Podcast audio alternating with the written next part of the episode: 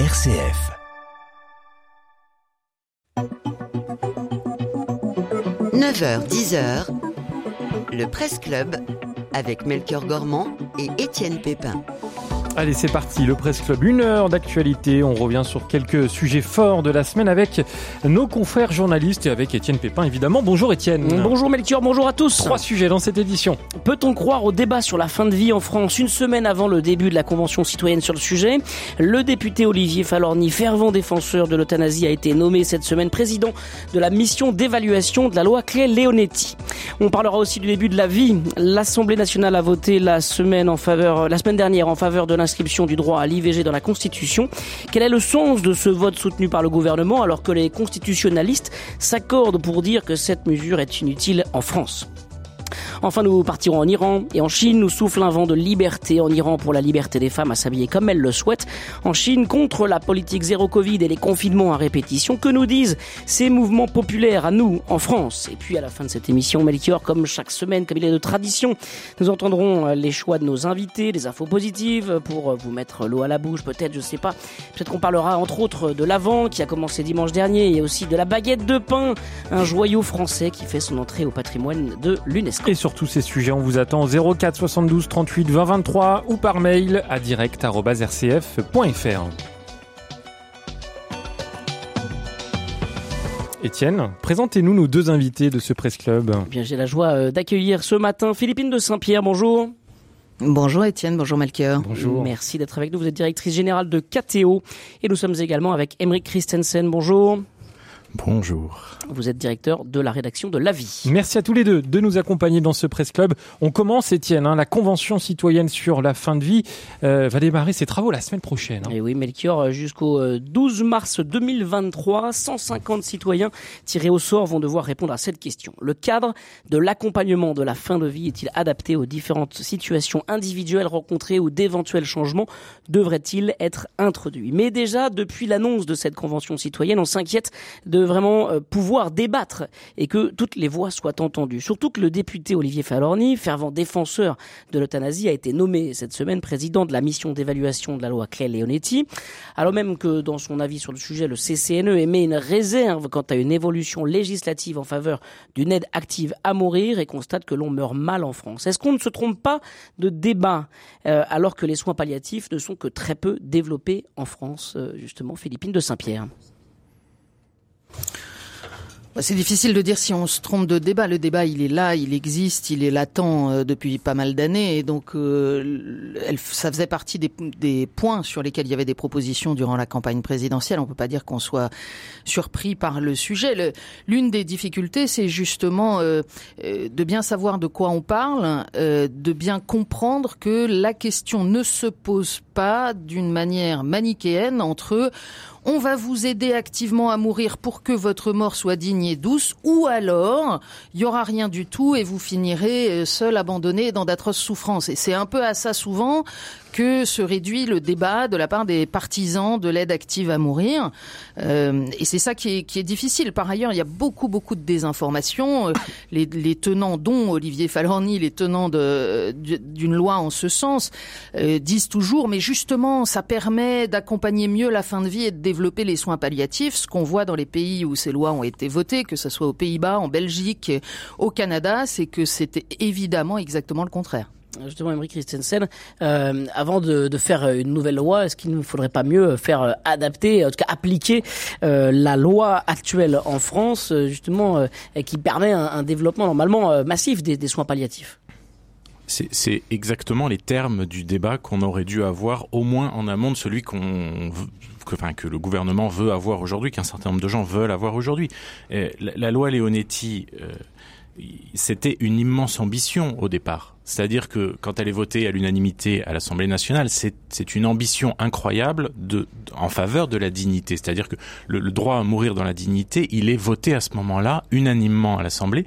Il est, euh, il est affirmé comme un principe qui aurait pu être un contre-modèle par rapport à d'autres pays qui, au même moment, ouvraient la possibilité de l'euthanasie ou du suicide assisté. Mais ensuite, il n'y a aucune volonté politique de pour développer, pour appliquer cette loi. Et, et, et, il faut dire les choses franchement, on a perdu juste 20 ans là-dessus. C'est-à-dire qu'on affiche une ambition, elle est un peu appliquée. Heureusement, il y a des, il y a des, il y a des soignants, il y a des bénévoles qui, qui, qui tentent tout ce qu'ils peuvent pour faire appliquer cette loi et pour permettre aux gens de finir leur vie de la manière la plus, la plus digne et la plus douce, je sais pas quel mot employer, la plus digne en tout cas qui soit mais il n'y a pas de volonté de mettre des moyens là-dessus. Et quand vous avez Olivier Falorni qui euh, va maintenant présider une mission d'évaluation de la loi, que par ailleurs il a, presque voué sa, carrière politique ces dernières années à tuer, hein, et puisque son but c'est de, c'est de faire voter l'euthanasie, c'est une vaste mascarade. Le suspense n'existe pas. Évidemment qu'il va trouver que la loi euh, n'est pas bonne, mais en réalité il n'examine pas la loi puisqu'elle n'est pas appliquée. Justement, euh, peut-être sur euh, sur cette question-là, euh, Philippine de Saint-Pierre, moi je, je, cite Erwan Le Morelec, qui est un, un, un, essayiste bien connu de notre antenne, qui écrit aussi dans le journal La Vie. Justement, il dit là tout, tout récemment, Olivier Falorni, c'est un extrémiste de l'euthanasie, celui dont la position, la proposition de loi allait au-delà de la législation belge, permettait l'euthanasie de dépressifs en 4 à 6 jours, ne pouvait qu'une faculté de saisir le parquet au cas où la commission instituée constatait que l'euthanasie réalisé ne respectait pas les conditions légales et il accuse donc comment peut-on nous parler de débat apaisé quand tout est ficelé, bordé pour aller dans le même sens? Est-ce que ça vous choque vous aussi?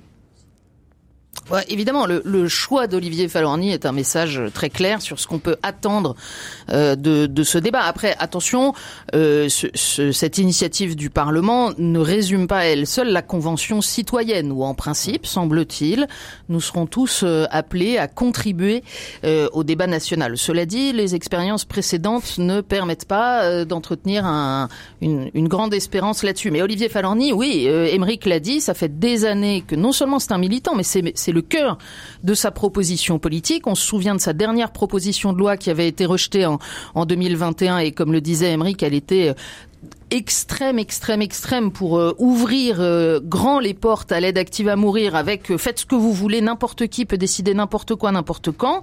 Et puis on se souvient aussi de sa tribune, le, c'était le 20 août dernier, qui a relancé la machine dans le journal du dimanche, tribune signée avec avec Lynn Renault, dans laquelle on a des exemples de cette désinformation permanente. C'est-à-dire que il y a par exemple écrit dans cette tribune que il n'y a pas eu en Belgique de prolifération des euthanasies depuis que c'est ouvert. Simplement, elle se déroule dans un cadre euh, positif euh, et non pas hors la loi. Et c'est beaucoup mieux pour tout le monde, pour les patients, pour les familles. La vérité, c'est qu'en Belgique, on est passé en 15 ans de 200 euthanasies à 2900. Je ne sais pas ce qu'on appelle prolifération, mais 16% par an, c'est quand même assez considérable. Est-ce qu'il n'y a pas un manque, un manque de, de, pédagogie sur la réalité de ce qui se passe actuellement en France, justement, euh, dans, dans, les, dans les soins palliatifs? On, on présente ça comme des, des mouroirs glauques, euh, alors que si on, va chercher un petit peu dans, les détails, si on, y va, hein, même euh, physiquement, il y a des reportages qui sont réalisés par, nos différentes équipes dans nos différents médias, euh, on se rend compte que la, réalité est tout autre, que euh, on, peut vivre et on peut vivre sa fin de vie finalement très positivement. Euh, Christensen je ne sais pas si on peut vivre sa fin de vie positivement. Il ne s'agit pas non plus de d'édulcorer le débat dans l'autre sens. Évidemment que c'est un passage difficile qui peut être douloureux, que on ne peut pas absolument tout soulager de manière complète, mais on peut soulager au maximum euh, quand les soins palliatifs sont bien appliqués. Le, le, le, le malentendu au milieu de ce débat, c'est qu'au fond, on, on, on, va appeler soins palliatifs, ou dans l'esprit des gens vont être des soins palliatifs, des choses qui n'en sont pas du tout, puisque on n'a pas suffisamment d'unités, pas suffisamment de lits. Et donc vous avez des gens qui finissent leur vie à l'hôpital, des soins palliatifs n'ont pas pu être vraiment mis en place, pas pleinement, et, et, et, et malheureusement, on va, on va regarder ces cas-là plutôt que les cas où ça se passe bien, mais qui mériteraient d'être très largement déployés. ils sont très insuffisamment déployés. Et si je, si on revient sur le, si vous me permettez de revenir sur le, débat et la, question de la prolifération que Philippine euh, évoquait au, sujet de la Belgique, partout où l'euthanasie a été légalisée, il y a une fuite en avant ensuite. Une fuite en avant, enfin une augmentation du nombre de cas d'année en année, mais aussi une fuite en avant du cadre législatif. Et euh, je, moi, je vous invite, pour ceux qui ne l'auraient pas fait, à lire, il y a eu une tribune publiée hier ou avant-hier, hier je crois, euh, dans Le Monde de Théo Boer, qui est ancien contrôleur des cas d'euthanasie aux Pays-Bas. C'est c'est édifiant. C'est-à-dire que lui, il est favorable à l'euthanasie, mais il met en garde la France contre la loi que nous pourrions voter et il dit que même une loi encadrée, très encadré parce que l'argument euh, pro-euthanasie est toujours euh, de dire on va on va cadrer les choses très très sérieusement. Et nous de toute façon nous sommes bien meilleurs que nos voisins, nous sommes bien meilleurs que le Canada, que la Belgique, que le que les Pays-Bas, nous allons encadrer les choses et il n'y aura pas de dérive. Et même quand la loi est encadrée, elle peut être contestée devant les tribunaux. Et c'est là que on va passer de patients en phase terminale à des maladies chroniques, à des personnes handicapées, à des gens qui ont des problèmes psy, à des adultes non autonomes, à des enfants souvent, puis peut-être à des personnes âgées qui n'ont même pas de pathologie, c'est-à-dire qui vont on voit ça par exemple aussi au Canada euh, leur vie manque de sens, ils se sentent marginalisés, ils souffrent de solitude, c'est insupportable. Et est-ce qu'il ne faut pas élargir encore l'euthanasie pour ces personnes-là? Et c'est là, euh, c'est là où il y a une grande confusion aussi, euh, c'est que on, l'argument qu'on entend en permanence, c'est mais au fond, qu'est-ce que ça peut vous faire si chacun peut déterminer pour lui-même? En réalité, c'est une question de la vision de l'homme qu'on a, ça. Mais oui, alors on pourrait débattre philosophie et dire qu'au fond, dans un État comme le nôtre, il n'y a pas forcément une même vision de l'homme qui est partagée par les citoyens. Mais surtout, ce qu'on peut pas nier, c'est que la décision individuelle, elle n'est pas du tout individuelle dans ce cas-là. Et elle a un impact non seulement sur le corps social, mais sur, de façon très rapprochée, les familles, les soignants. Et puis, en fait, cet impact, il est à double sens Émeric évoquait à l'instant les motifs qui s'élargissent sans cesse pour lesquels, dans les pays où c'est légal, on a le droit de demander à avoir recours à, à l'aide à mourir. Mais en réalité, qui décide quand la personne âgée se dit mais en fait je vois que je suis un poids pour ma famille, quand les soins coûtent cher, quand euh, l'accès euh, à des maisons médicalisées qui permettent euh, de terminer sa vie tranquillement est hors de portée, quel peut être le sentiment de la personne en dehors de je suis un poids et comme je suis un poids, le message de la société dans son entier, c'est écoute, sois raisonnable, il faudrait mieux que tu t'en ailles quand même. Et donc ça n'est pas une décision individuelle du libre arbitre. Et vous alors, qu'en pensez-vous Peut-on croire au débat sur la fin de vie en France On vous attend au 04 72 38 20 23 ou par mail à direct.rcf.fr. Emery Christensen. Oui, je voulais simplement rajouter que il y a derrière une vraie question du message qu'on envoie à des personnes fragiles des personnes fragiles dans un sens très très large, hein, comme, le, comme le soulignait Philippine. Quel message on leur envoie? Quelle, quelle envie la société manifeste de vouloir les accompagner, de vouloir aider en fait à vivre sa vie euh, dignement dans des bonnes conditions, qu'on soit en fin de vie ou qu'on ne soit pas en fin de vie? Je prends un autre exemple que je reprends dans la même tribune que je citais tout à l'heure de Théo Boer dans Le Monde. Euh, il cite le fait qu'en 15 ans, aux Pays-Bas, le taux de suicide a augmenté de 27%, alors même que l'euthanasie est légalisée dans un cadre qui a largement échappé à tout contrôle. Euh, alors que dans le même temps, en Allemagne, où l'euthanasie n'est pas légale, le taux de suicide a sensiblement baissé. La question, c'est quel message on envoie, qu'est-ce qu'on veut faire pour accompagner des personnes qui sont en souffrance? Alors, juste pour, pour poursuivre le, le, le, sujet, je voudrais qu'on parle de, de, la, de la place des religions dans ce débat euh, sur, euh, sur la fin de vie. Euh, Agnès Firmin-Lebaudot, la ministre déléguée chargée de l'organisation territoriale et des professions de santé, euh, a reçu euh, différents responsables des religions. je pense à, à Monseigneur Dornelas pour l'Église catholique, le pasteur Krieger pour les protestants et puis Aim Corsia pour les, les juifs. et chacun s'est exprimé selon sa tradition. les catholiques parlant justement de, de, la, de la problématique de la fraternité fraternité dans la société, les protestants évoquant cette question peut-être de, l'économie euh, autour euh, de, de l'euthanasie, et puis euh, les juifs parlant carrément d'eugénisme. quel, est, quel peut être le, le, rôle des religions dans ce débat, alors que justement la société tend à éloigner leurs propos du débat sociétal, Philippine de Saint-Pierre je sais pas très bien répondre à votre question, Étienne, parce que je, je crois qu'il y a là un piège. C'est-à-dire que si on a le sentiment que euh, l'opposition à cette euh, perspective de loi, euh, elle est le fait de quelques lobbies religieux, ça, ça, devient une question de, de, parti pris. Et au fond, ceux qui partagent pas ces options religieuses sont fondés à se dire je suis pas concerné par cette réflexion.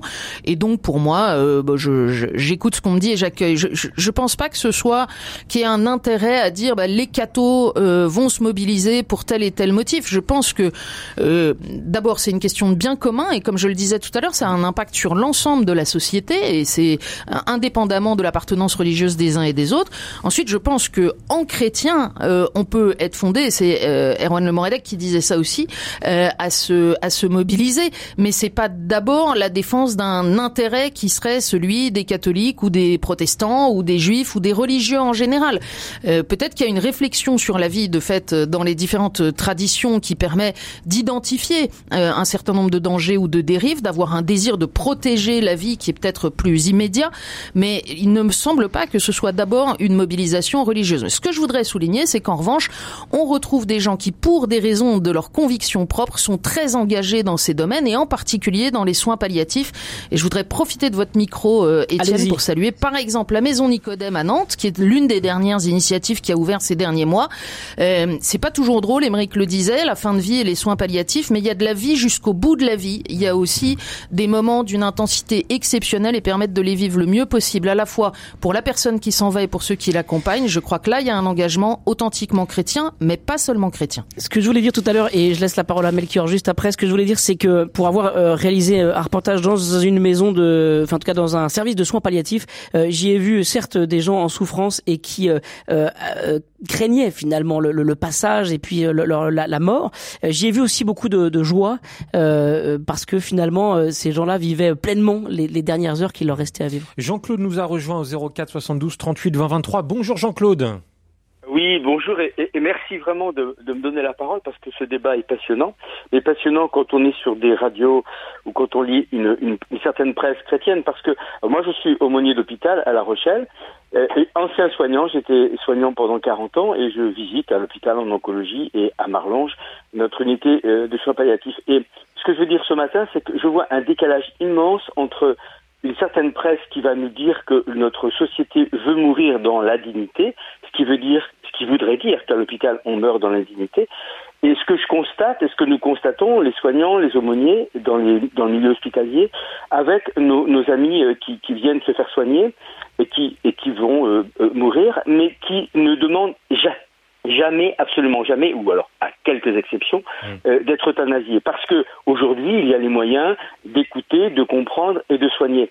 Et ce qui est dramatique, c'est que on fait croire à la population que dans le milieu hospitalier, on va, on va souffrir. Et si moi on me demande comment je veux, euh, je veux finir ma vie, ben c'est dignement être soulagé. Mais si on nous fait croire qu'on n'est vraiment pas dans ce cas-là à l'hôpital, eh bien effectivement, on est pour l'euthanasie. Mais moi, je peux attester que exceptionnellement, j'ai entendu des personnes vouloir être euthanasiées. Donc il y a un mensonge. Mais je sais pas que les personnes mentent. C'est qu'il y a chez chaque député, on le connaît bien, Olivier Falorni à La Rochelle, il y a une histoire personnelle, mais qui est dramatique parce qu'elle elle, elle ne rend pas objectif le débat. Merci beaucoup. Eh ben merci Jean-Claude d'être venu à l'antenne dans, dans, le Presse Club. Emery Christensen, euh, comme le dit Jean-Claude, il y a un vrai décalage d'après vous entre la, la réalité et ce qu'on dit?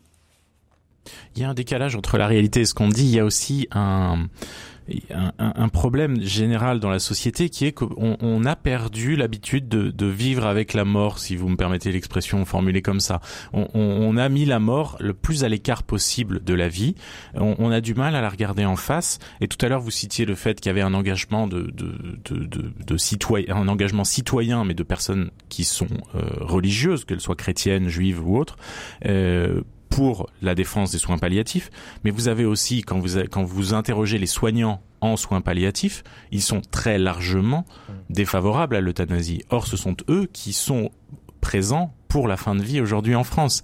Et quand ces personnes qui sont directement concernées par la médecine euh, pratiquée en fin de vie euh, et cet accompagnement, eh ben, mm. ils, ne sont pas pour. Et c'est aussi une voix qu'il faut entendre. Et c'est pas au nom d'une religion, c'est simplement au nom de, de leur vision de l'humanité et de et de ce qu'ils connaissent de la réalité du terrain. Mm. Je me permets de faire un petit peu de promo pour une émission. Je pense donc j'agis qu'on va faire euh, le 8 décembre, fin de vie. Comment en débattre sereinement? On accueillera avec Stéphanie Gallet, Alain Clay et Dominique Quignot du Comité consultatif national d'éthique. Ce sera à partir de 9 h Voilà, et on recevra également Jean Léoné le, 7 euh, décembre prochain pour revenir justement sur le contenu de, de, la loi qui porte son nom. Une dernière chose peut-être, Philippine, pour euh, pour conclure sur ce sujet. Euh, est-ce qu'il n'y a pas, bon, il y a toujours évidemment des, paradoxes et puis des oppositions dans notre pays, mais est-ce qu'il n'y a pas comme un, vraiment un paradoxe très fort alors qu'on s'est battu quoi pour faire vivre un maximum de monde pendant la crise du, du, Covid, on a vacciné, on a essayé d'isoler les gens pour éviter la contamination, sauver euh, ceux qui pouvaient être euh, sauvés. Et là, on, on s'interroge aujourd'hui sur la, la, manière de, de bah, d'en éliminer certains. Euh, est-ce que c'est, c'est cohérent, quoi, finalement, ce qui se passe là aujourd'hui en France? Mais la réponse est dans votre question, mon cher Étienne. J'attendais que vous m'approuviez, Philippine de Saint-Pierre. Non, mais bien, bien sûr, bien sûr que c'est, bien sûr que c'est incohérent. De même que on, on, met en place et on a raison des politiques déterminées de prévention du suicide, en particulier chez les jeunes, et on envoie parallèlement le message que, ben en fait, si vous avez décidé de vous suicider, c'est à la société de vous aider pour que ça se passe proprement et de préférence loin des regards. Donc tout, tout ça n'est pas cohérent, mais parce que ce qui préside, euh, ça n'est pas la réflexion sur le bien commun, ça n'est pas la réflexion sur le bien de la personne, c'est euh, la réflexion sur le relativisme extrême des droits de chacun. Si j'ai envie de faire quelque chose, la société doit assumer euh, de m'en donner la possibilité. Et encore une fois, comme le disait Jean-Claude dans son témoignage, ce qui est très paradoxal, c'est que ça correspond pas au désir profond, y compris des personnes concernées. On sait que quand la douleur est prise en charge, moins de 1% des demandes d'euthanasie sont maintenues. Donc la question, c'est comment prenons-nous soin les uns des autres, des plus fragiles tout au long de la vie et de nous tous dans ces derniers jours, semaines, mois euh, qui, qui, sont ceux de notre existence. on le voit, ce débat contient euh, une multitude de, de, de nuances euh, qu'on essaiera d'évoquer euh, au fur et à mesure du, du débat et de la mmh. convention citoyenne sur le sujet dans les prochains mois. Et avec un, un, un dossier à retrouver sur notre site rcf.fr. On passe à la suite.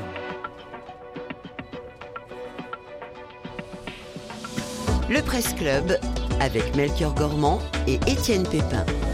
Et oui, on continue toujours avec Emery Christensen de la vie et Philippine de Saint-Pierre de KTO.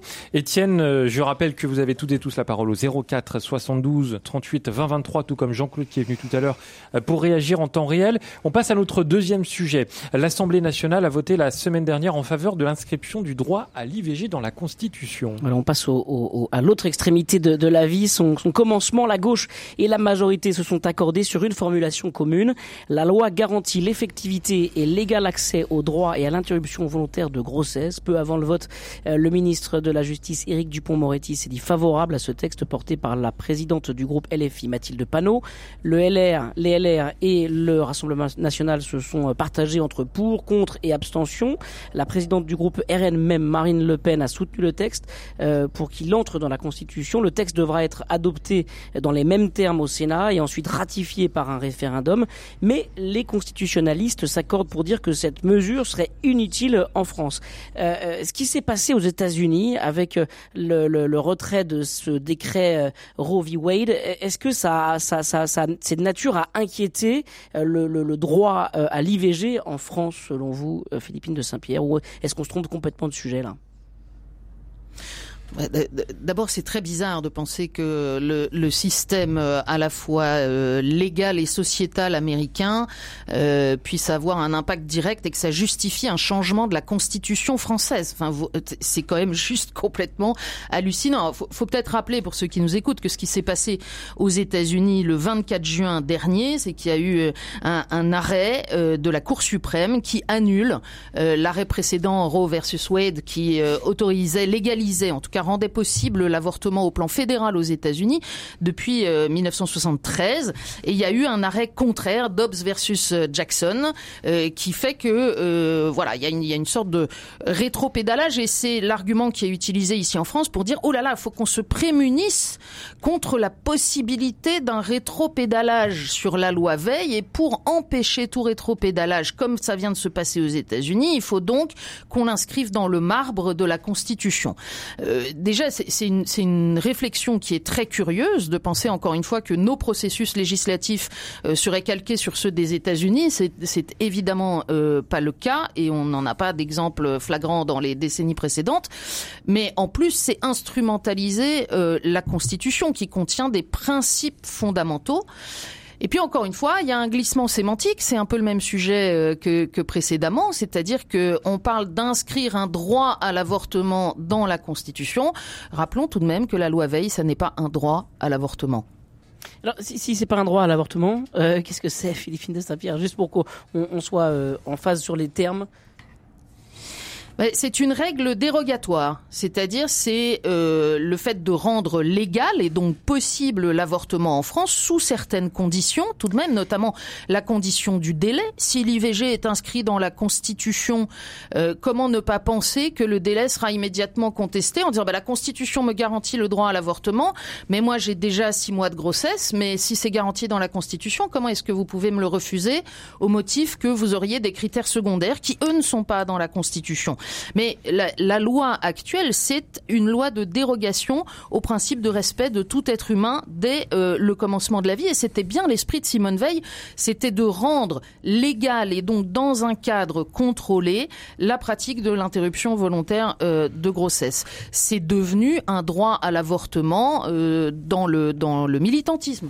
Et, ce qu'on peut peut-être préciser, c'est que la loi Veil, par ailleurs, euh, tentait d'articuler deux principes fondamentaux. C'est un grand paradoxe aujourd'hui. On est quand même en train, y compris chez les catholiques qui ont toujours manifesté euh, institutionnellement et dans leur majorité une, certaine défiance et réserve vis-à-vis de la loi Veil, au minimum, euh, on est en train de redécouvrir qu'elle avait quand même quelques vertus dans la façon dont elle envisageait le débat, et notamment celui-ci, d'articuler deux principes fondamentaux qui étaient les droits des femmes d'un côté et le respect de l'être humain dès le commencement de sa vie de l'autre, et cette expression, je la mentionne avec des guillemets parce que c'est celle du Code civil qui est reprise dans la loi Veil.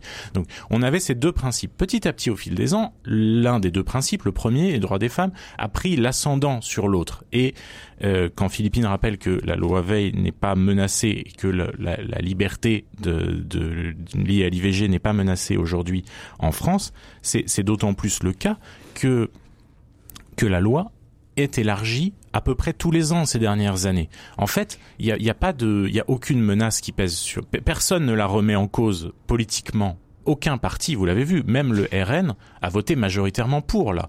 Aucun parti ne revendique sa suppression. Ne, ne, veut politiquement mettre en avant de, le fait de revenir en arrière. Et euh, voilà, il n'y a pas de menace politique aujourd'hui.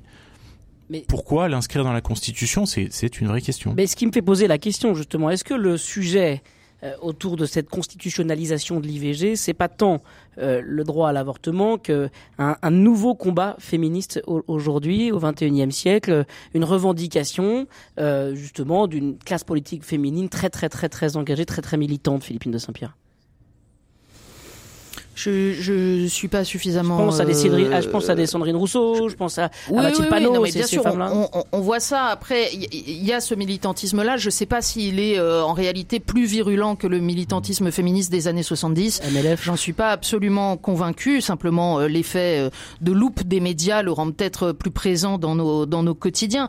Moi, ce que je crois surtout, c'est que on a une illustration du fait que la marche vers le progrès aujourd'hui, après l'abandon de toutes les grandes idées idéologie, eh bien, ce sont les fameuses lois sociétales. Et c'est vrai en particulier pour la gauche qui a abandonné le combat en faveur des classes populaires au profit des combats dits sociétaux. Mais c'est vrai aussi pour euh, un gouvernement aujourd'hui qui n'a pas de majorité réelle et qui est donc euh, obligé de donner des gages un peu à gauche et à droite. Donc on va faire de, de l'économie plutôt à droite et puis on va faire du sociétal pour donner des, pour donner des garanties.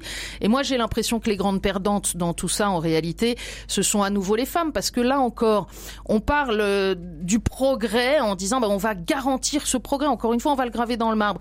On parle pas du tout des femmes qui subissent des pressions euh, du, conjoint ou du père putatif euh, pour avorter le plus vite possible parce qu'ils n'en veulent pas. On parle pas du tout de du soutien aux femmes en précarité qui recourent à l'IVG pour des raisons purement matérielles parce qu'elles n'ont pas les moyens d'accueillir un enfant. Autrement dit, on s'abstient gentiment de mettre en place toute euh, démarche d'accueil, d'aide aux plus fragiles, encore une fois, en disant bah, on va régler le problème d'une autre façon, plus rapide et et en même temps on va en faire un combat. Euh, Émeric disait il n'y a plus d'opposition. Je vois pas aujourd'hui quel parti politique dans sa folie, euh, si vous dites que vous êtes contre l'IVG aujourd'hui en France, vous êtes disqualifié. Ça veut dire que vous êtes contre les femmes, vous êtes contre la modernité, vous êtes contre la liberté. Donc c'est euh, à quelques rares exceptions près, c'est un propos qui, qui n'est plus défendable. Et de fait, en ça, je rejoins Émeric, la loi, on, ne, on voit bien qu'elle n'est pas du tout menacée. Et sur ce débat de l'inscription du droit à l'IVG dans la Constitution, vous avez la parole au, 04 72 38 20 23. Dites-nous ce que vous en pensez. Étienne, on continue. moi, en vous écoutant, euh, Philippine, euh, me venait une question. Euh, depuis des semaines, on, entend les femmes parler évidemment de ce droit à l'IVG, à inscrire dans la Constitution. Bon, très bien. Mais où sont les hommes finalement? Parce que jusqu'à preuve du contraire, ils sont quand même concernés par la par la conception des, des, des enfants. On a l'impression que c'est un combat féminin qui appartient qu'aux femmes. Mais bon, les, les hommes, est-ce qu'il ne faut pas aussi qu'ils qui, s'interrogent sur leur rôle dans euh, dans ce qui se passe là, euh, parce qu'ils sont quand même euh, co-concepteurs de, de, ces enfants. Ouais, alors alors juste une précision, juste une précision, Étienne. D'abord, c'est pas forcément les femmes, c'est des femmes qu'on entend, mmh. hein, et il peut y avoir chez les femmes comme dans toute autre catégorie des points de vue divergents. gardons gardons ça à l'esprit. Mais en plus, attention, on est dans une époque où on vous dit, y compris dans ce mouvement féministe que vous décriviez tout à l'heure, si vous n'avez pas d'utérus, vous n'avez pas droit à la parole. Oui, mais enfin, l'utérus, ah. euh, il fonctionne pas tout seul. Euh, justement, euh, ah, Après, oui, oh, il faut quand même prendre un élément enfin naturel en compte, ce qui est que les enfants restent portés quand même jusqu'à nouvel ordre par des femmes, et donc les femmes sont quand même nettement plus concernées. C'est elles qui en subissent qui subissent les conséquences d'une grossesse. Euh, en premier lieu, donc c'est pas pour dire que les hommes n'ont pas leur voix au chapitre sur le débat, mais de fait que ça concerne davantage des femmes me semble logique. Et je voudrais insister sur un autre point, si vous me permettez, c'est que on dit qu'il n'y a pas de menace politique euh, sur le fait de revenir sur la loi Veil en France aujourd'hui. Euh, ça, toute personne sérieuse vous le dit, c'est-à-dire que la, loi Veil, l'IVG n'est pas menacée en France. Mais l'IVG est menacé d'une certaine façon quand même, mais pas en politique. Dans, l'accès à l'avortement, de fait, est parfois rendu plus difficile, y compris en France. Et on ne peut pas occulter complètement cette dimension-là du débat, parce que c'est une dimension très mise en avant par les personnes qui vont soutenir cette constitutionnalisation. Mais pourquoi l'IVG est plus difficile d'accès en France aujourd'hui parfois?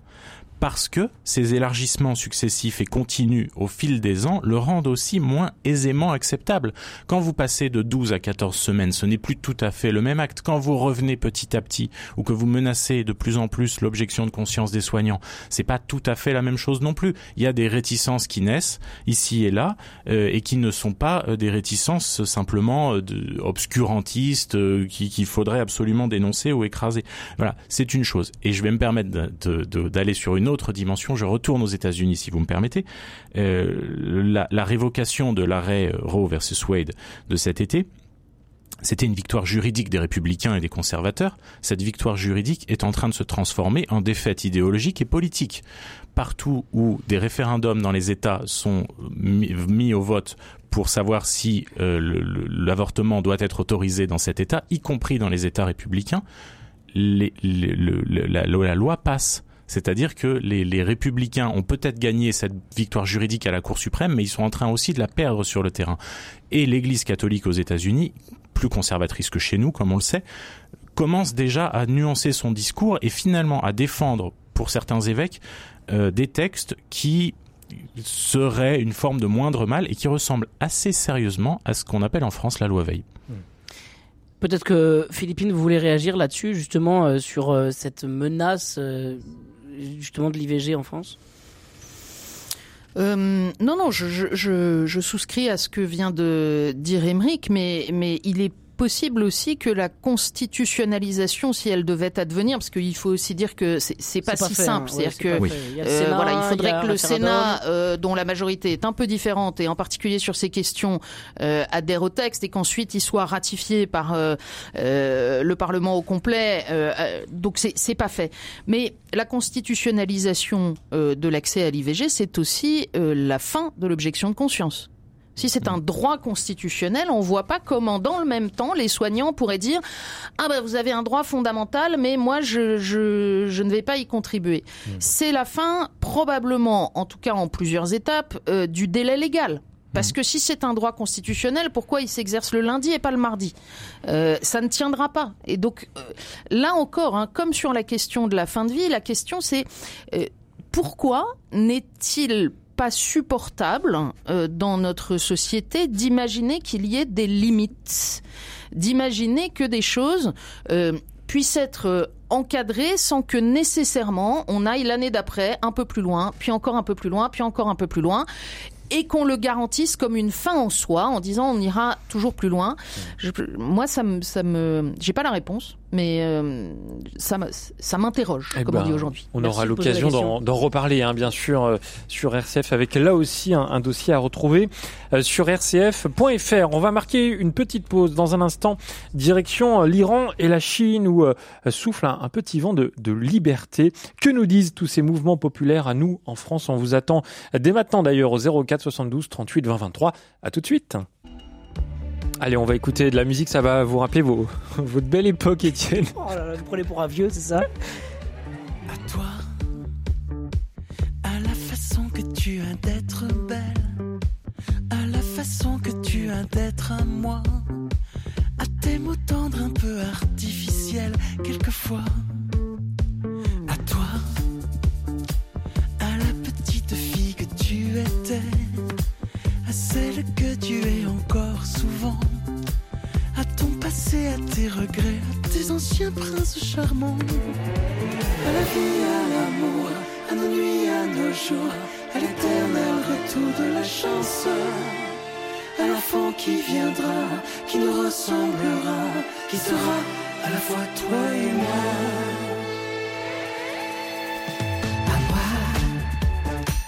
À à la folie dont mes colères sans savoir pourquoi, à mes silences et à mes trahisons quelquefois.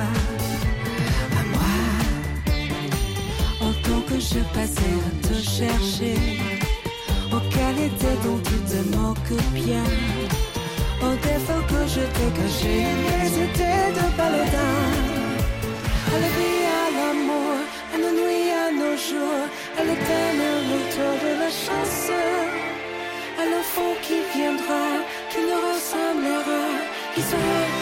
toi et moi.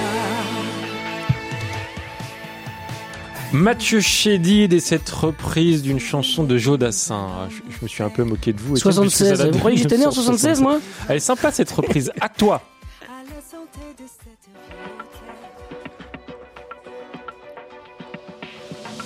Le Presse Club avec Melchior Gormand et Étienne Pépin. Et nos deux invités ce matin, Philippine de Saint-Pierre de KTO et Emeric Christensen de la vie. On passe à notre euh, troisième sujet, mon cher Étienne, en vous rappelant que vous avez la parole dès maintenant au 04 72 38 20 23. Un vent de liberté souffle en Iran et en Chine. Oui, il y a sans doute un, lien aussi avec les deux sujets euh, qu'on vient d'évoquer. Euh, en Iran, donc c'est pour la liberté des femmes de s'habiller comme elles le souhaitent. En Chine, contre la politique zéro Covid et les confinements à répétition. Alors que nous disent ces mouvements populaires à nous, citoyens français Vous en parlez, vous, Emery Christensen, dans votre édito de la semaine, dans la vie.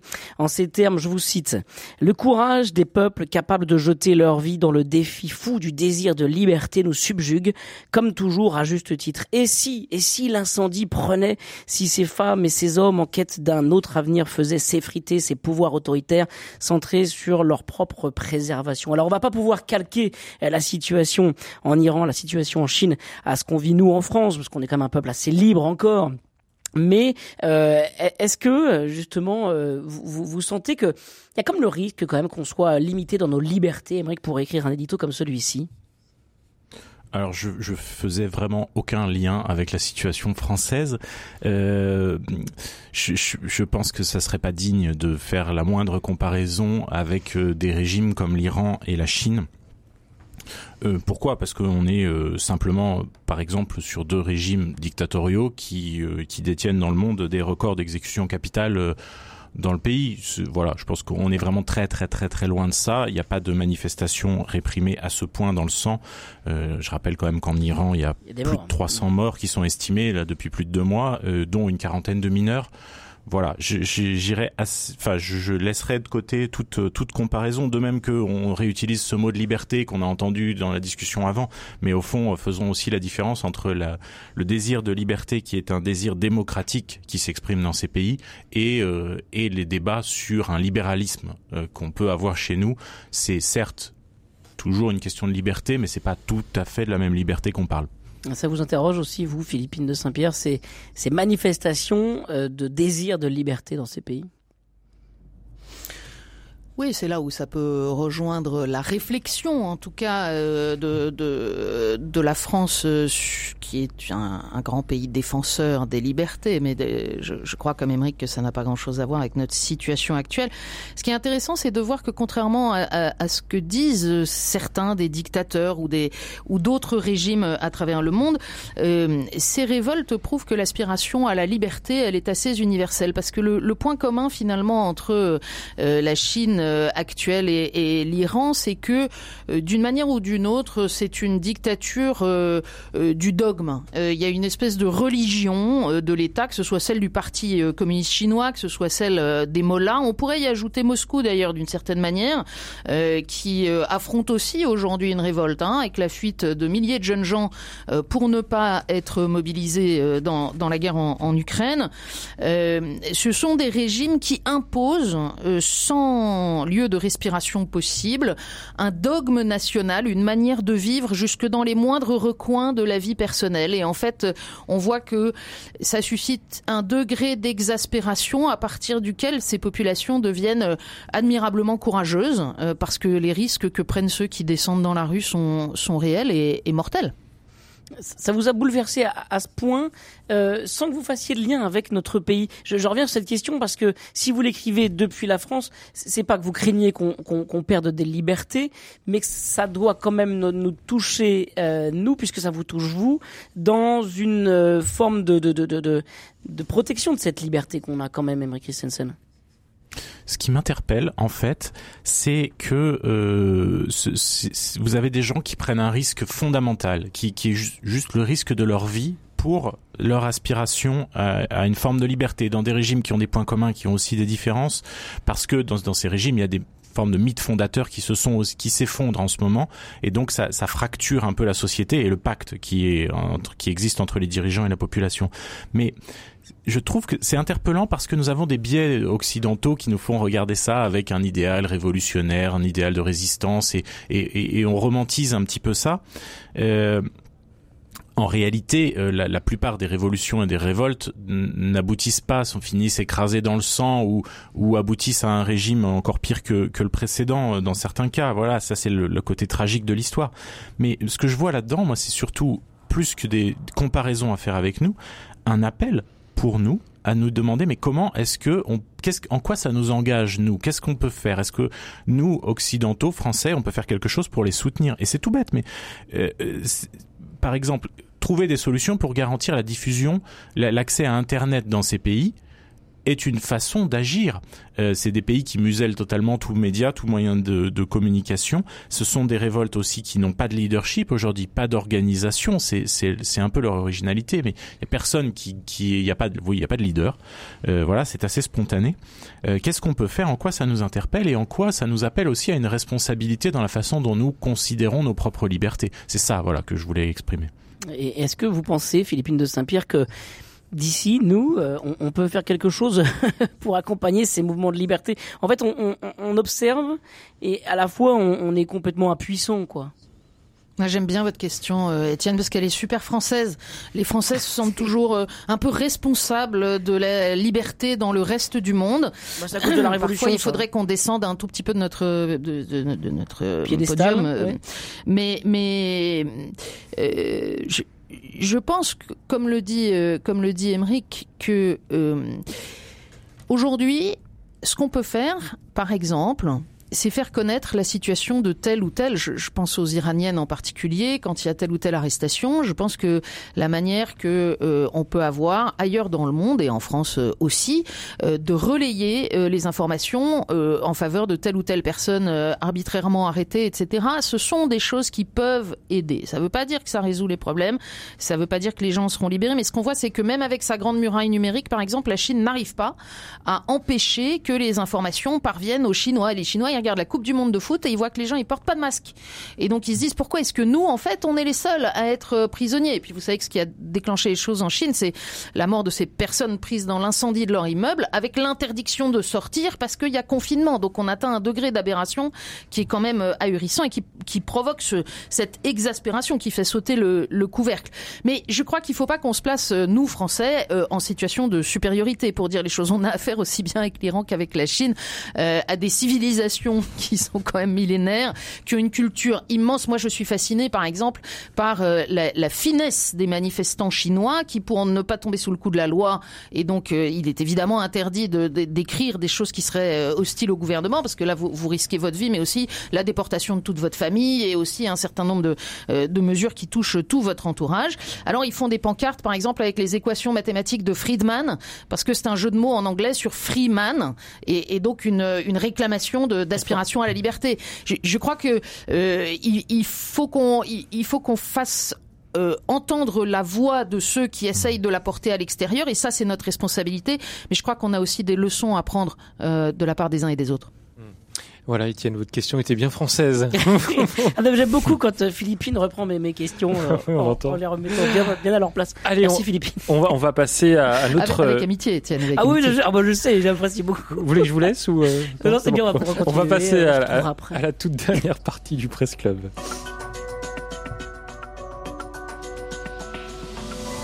Le Presse Club avec Melchior Gormand et Étienne Pépin.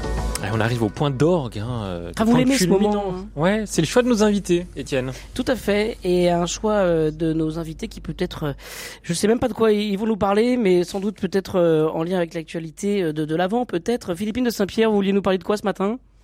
Non, il faut commencer par Émeric. Alors Émeric, allez-y, Émeric, euh, si vous voulez commencer. Sinon, moi, je peux commencer Et aussi il, si il vous vous voulez. a apporté un cadeau. Ah super. Ah, je, je reviendrai sur le cadeau peut-être juste après. Non, je, je, je vais quand même faire un petit coup de cœur parce que voilà, c'est le moment de se faire un peu plaisir euh, pour ça Noël. aussi. Euh, c'est bientôt Noël, voilà. Euh, moi, j'ai j'ai passé un merveilleux moment ces derniers ces derniers jours en écoutant le dernier disque de Vincent Delerme qui Ah fait ouais. un retour sur les 20 ans de sa carrière. Euh, ça demande d'avoir un petit peu suivi ce qu'il faisait, mais je, je, je suis toujours frappé de constater à quel point euh, je ça marche chez moi, ça réveille plein d'émotions, plein de souvenirs. Voilà, ça s'appelle Comme une histoire sans parole. Et, euh, et c'est et c'est assez merveilleux. J'ai vraiment revi, revécu 20 ans. Euh, c'était c'était super. Voilà, c'était mon coup de cœur du moment. J'aime beaucoup Vincent Delerme et Emmerich Christensen. Ça me fait beaucoup, vraiment plaisir ce que vous dites. Je l'ai vu en concert et je suis complètement d'accord avec vous. Cet album, il est magnifique. Alors ça c'est pour Vincent Delerme et merci beaucoup. Il y avait un cadeau aussi, non? J'ai pas. Non, mais c'est parce que je vous ai apporté une baguette de pain. Ah, génial. Et moi, je voulais faire, c'était, mon, mon choix, moi, du jour, moi. Moi qui pose des questions extrêmement françaises, justement, Philippine de Saint-Pierre. Je voulais parler de la baguette. Mais allez-y d'abord, et puis on parlera de la baguette après. Philippine de Saint-Pierre, un petit choix sympa. Ouais, un petit choix sympa. J'étais, j'étais embêtée parce que euh, on est tellement matraqué euh, par la promotion extrêmement bien faite autour du film de Gad Elmaleh que ça devient difficile d'en parler.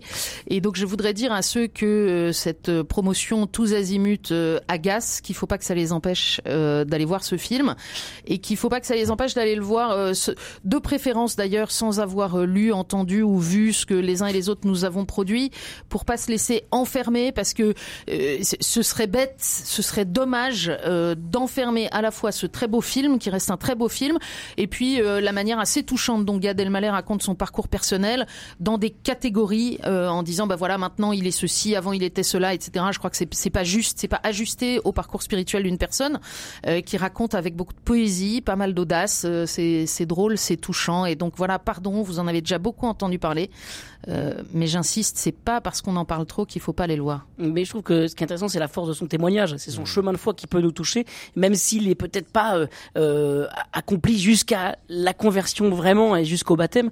Euh, ce qui est intéressant, c'est pas voir si- son je- cheminement. Moi, moi, je sais pas si je suis, euh, si je suis totalement converti. Je, je suis même à peu près persuadé du contraire. Et je pense que justement, il faut qu'on soit très très vigilant à pas dire ah ouais ouais mais attends, est-ce qu'il est baptisé? Parce que là, ça voudrait dire que maintenant. On aurait tamponné, bon. ce serait bon. Euh, non, non, mais c'est pas ça le sujet. C'est pas ça le sujet. Le sujet, c'est euh, l'interrogation intérieure, profonde d'une personne et euh, ce chemin à la fois humain et, et spirituel. Mais alors, je sais pas ce que vous en pensez, euh, Philippine de Saint-Pierre. Je l'ai vu ce film et, et Gad Elmaleh, c'est un, un humoriste que j'aime beaucoup, un humoriste justement. Et je m'attendais à plus drôle. dans le film. Bah, c'est C'est-à-dire que comédie. bah oui, mais quand on connaît Galen Mallet, du coup, on est un petit peu déçu quand on sort. Oui, mais on est touché. Euh, Oui, on est un peu, on est un peu touché. Vous l'avez vu, Étienne, le film? Bah, des, des, des extraits seulement, Ouais, moi. voilà. Mais, mais vous voyez, moi, j'ai trouvé que c'était quand même drôle. C'est, on ne rit pas aux éclats du début à la fin, mais j'ai passé, euh, au- au-delà du côté touchant, et je pense que c'est vraiment, Philippine a raison, le point sur lequel il faut insister. C'est un film touchant à Ouais. prendre comme ça. C'est touchant, il faut se laisser toucher, laisser tomber toutes les discussions qui- qu'il y a autour, qui peuvent être intéressantes, mais qui sont très, très, très secondaires. C'est d'abord touchant. Moi, j'ai trouvé ça drôle. J'ai, j'ai ri euh, de bon cœur à plusieurs moments du film, euh, entre deux moments où je me laissais plus émouvoir. Eh bien super, moi je pense que je vais aller le voir parce que je suis le seul à, ici à pas l'avoir vu pour avoir euh, un avis éclairé sur la question. En tout cas, j'ai envie de me laisser toucher parce que je suis assez euh, touché par ce que vous dites euh, justement Philippine de Saint-Pierre sans sans préjugés et sans sans y voir forcément euh, euh, un objectif de conversion ou quoi ou quoi ou que sais-je. Euh, voilà, comme je pose des questions très françaises, je voudrais qu'on parle quand même de la baguette Philippine. Euh, la baguette de pain, la baguette française qui entre au patrimoine de, de l'UNESCO, ça c'est quand même extraordinaire. Celui qui en a parlé le mieux ces derniers jours, c'est quand même Emmanuel Macron euh, à, Washington, une baguette dans les mains, en faisant les louanges et, en chantant finalement le, patrimoine français euh, autour de cette baguette. Elle dit beaucoup cette baguette. Quand on présente un Français, on, voit, on, voit sou- souvent un, petit enfant avec un béret et cette baguette sous le bras. Donc finalement, c'est tout le symbole de ce qu'on est, non? Euh, oui, en tout cas, c'est pas la première fois qu'on lui donne un écho international. Euh, lorsque le président euh, Pompidou, qui était président depuis euh, à peine un an, se rend en Russie et, et il y a un dîner d'État avec Brejnev, et donc Madame Pompidou est à côté de Brejnev et vous imaginez bien que la conversation n'est pas forcément très facile. Et comme elle voit qu'il mange beaucoup de, de pain, c'est un dîner qui est organisé à l'ambassade de France, donc il y a du, il y a de la baguette, il y a du pain français. Elle voit qu'il a l'air de bien aimer ça, donc elle lui dit oh vous aimez beaucoup le pain, etc. Et, euh, et, et ensuite, elle se demande si elle a pas un peu gaffé. Et donc, elle essaye de changer de sujet. Le président Brejnev s'allume une cigarette, ça se faisait à l'époque, sur son briquet. Et pour changer de sujet, elle lui dit Vous avez un très joli briquet. Et il lui en fait cadeau. Et voilà que la, prési- la femme du président français se trouve euh, en grande difficulté diplomatique en se disant Zut, j'ai un énorme cadeau, je pense que j'ai gaffé, qu'est-ce que je peux faire maintenant? Donc, elle appelle le chef cuisinier et elle lui demande de, de prendre la plus belle baguette et de l'offrir euh, à la fin du dîner. Et donc, voilà la baguette euh, avec un joli paquet cadeau et cette magnifique photo du, de Brejnev à l'époque qui sort de l'ambassade de France avec sa baguette en disant qu'il a été extrêmement touché, ému et ravi euh, de ce cadeau. Vous voyez, une baguette, ça peut nous mener loin quand même. Ah ouais, c'est fantastique. Il y a rien de mieux qu'une petite euh, tartine avec euh, du bon beurre euh, demi-sel breton. Ah, Il y a rien de mieux, n'est-ce pas, Emery Christensen? Vous êtes venu avec, vous, carrément. Moi, je suis venu avec parce que voilà, je vais me faire tuer par votre régie parce qu'il y a l'emballage en papier, etc. Mais j'avais envie qu'on en entende oui. le Ah bruit. oui, Ah oui, génial. alors, Écoutez, alors, on écoute. On écoute. Sauter, on écoute. Qu'on écoute. C'est formidable. Ça me donne faim. Philippine, vous voulez le crouton Ah, il y a du pain sur la planche. là. Oh là là, formidable. Voilà, je vous mets des miettes partout dans le studio. Je suis désolé, mais le journalisme, c'est ça aussi, c'est d'aller voir les Non, choses. voyez, c'est expérimenter ce hein. dont on c'est de parle. croquer, c'est de, C'est- ouais. Oh, c'est merveilleux, mais c'est c'est merveilleux. de sentir ça. Je pense qu'on va aller acheter Non, une mais baguette. nous. ce qu'il faut retenir sur la baguette, Oui. je vais quand même l'avaler, Ah oui, c'est C'est c'est un produit de luxe au départ qui est devenu populaire et que ce symbole populaire français, enfin c'est voilà, c'est la beauté de c'est la beauté de cette chose. C'est quand même une, une, enfin une, une petite baguette de pain, une ligne de, de pâte qui cuit, qui est croustillante, en fait. qui ça a l'air très simple, en fait, c'est très compliqué quand on discute avec des boulangers. Et d'ailleurs, ce qui est dommage aujourd'hui, c'est que derrière baguette, on voit beaucoup de choses. Il y a la baguette industrielle qui est un peu inscrite au patrimoine euh, immatériel de l'UNESCO euh, au même titre que la baguette de tradition. Donc euh, voilà, mais on a un peu perdu le goût du pain en France et c'est quelque chose qu'on pourrait retrouver. Voilà. Mais j'avais une question moi pour vous, pour une fois. Allez-y. Euh, vous êtes plutôt la baguette bien cuite ou pas trop cuite? Parce que c'est ça les vrais débats autour de la baguette quand même. Moi, je pense qu'il faut la manger quand elle sort du four. Elle est encore un peu tiède, un peu chaude. Vous voyez, elle craque, elle, elle a la petite croûte là qui fait ce petit bruit que vous avez, euh, Ouais. qui- dont vous nous avez fait profiter. À ce moment-là, vous positionnez un petit morceau de beurre qui fond gentiment et sans trop l'étaler, vous le croquez. Et là, c'est vraiment le paradis. Voilà, voilà, c'est ça le pain, c'est ça le pain et le et, le, et la baguette, euh, la baguette française. Merci beaucoup en tout cas pour ce pour ce beau cadeau et ce, ce clin d'œil sonore. Vous- Moi, je, vous- je vous ne jure que par les, les, les sons, euh, les sons d'ambiance en reportage. Et bien là, finalement, on avait un reportage en studio génial. Vous nous refaites un petit coup de, de pain, Ah euh, ouais, Emmerich encore un peu. Ouais. Allez-y. Ah là là. Formidable. Est-ce qu'il était bon, Philippine? Le Ouais, il est croton. très très bon. Il est très bon. Formidable. Merci beaucoup à tous les deux, en tout cas, d'avoir partagé ce moment avec nous. Hein, la, la, la, la, baguette de pain, c'est comme la joie, ça se partage évidemment. Merci euh, beaucoup euh, à tous les deux d'avoir été avec nous. Ebri Christensen de La Vie, Philippine de Saint-Pierre de. KTO. Si on se revoit pas, euh, je vous souhaite euh, un très joyeux Noël. C'est c'est dans trois semaines, mais bon, déjà, on peut se souhaiter euh, une bonne, un bon temps de l'avant, en tout cas. Et à très bientôt. Merci beaucoup à tous les deux. Merci Emeric et Philippine. Merci à Pierre-Henri qui va devoir nettoyer votre euh, table Pardon, juste après pardon, ce- pardon. cette expérience de pain. On va l'aider, on va l'aider. Et, et merci Étienne. Merci Melchior, c'était une vraie joie de vous voir. Bah, comme d'habitude, dans Tout un instant. Alors on va pas euh, faire de la cuisine, on va Jardiner. exactement On peut vraiment jardiner en plein hiver comme ça Eh ben, justement, on va voir ça dans un instant. On peut préparer le fumier. Avec Ah. vos témoignages d'ailleurs dès maintenant. hein. Venez nous appeler au 04 72 38 20 23 si vous avez une question de jardinage pour euh, préparer la saison prochaine. Venez à l'antenne. C'est Dorothée Fallière qui va répondre à toutes vos questions ce matin. Des questions qu'on attend également euh, par mail à l'adresse direct.rcf.fr. Prenez-en de la graine. C'est dans un instant et en direct. Ne bougez pas. À tout de suite.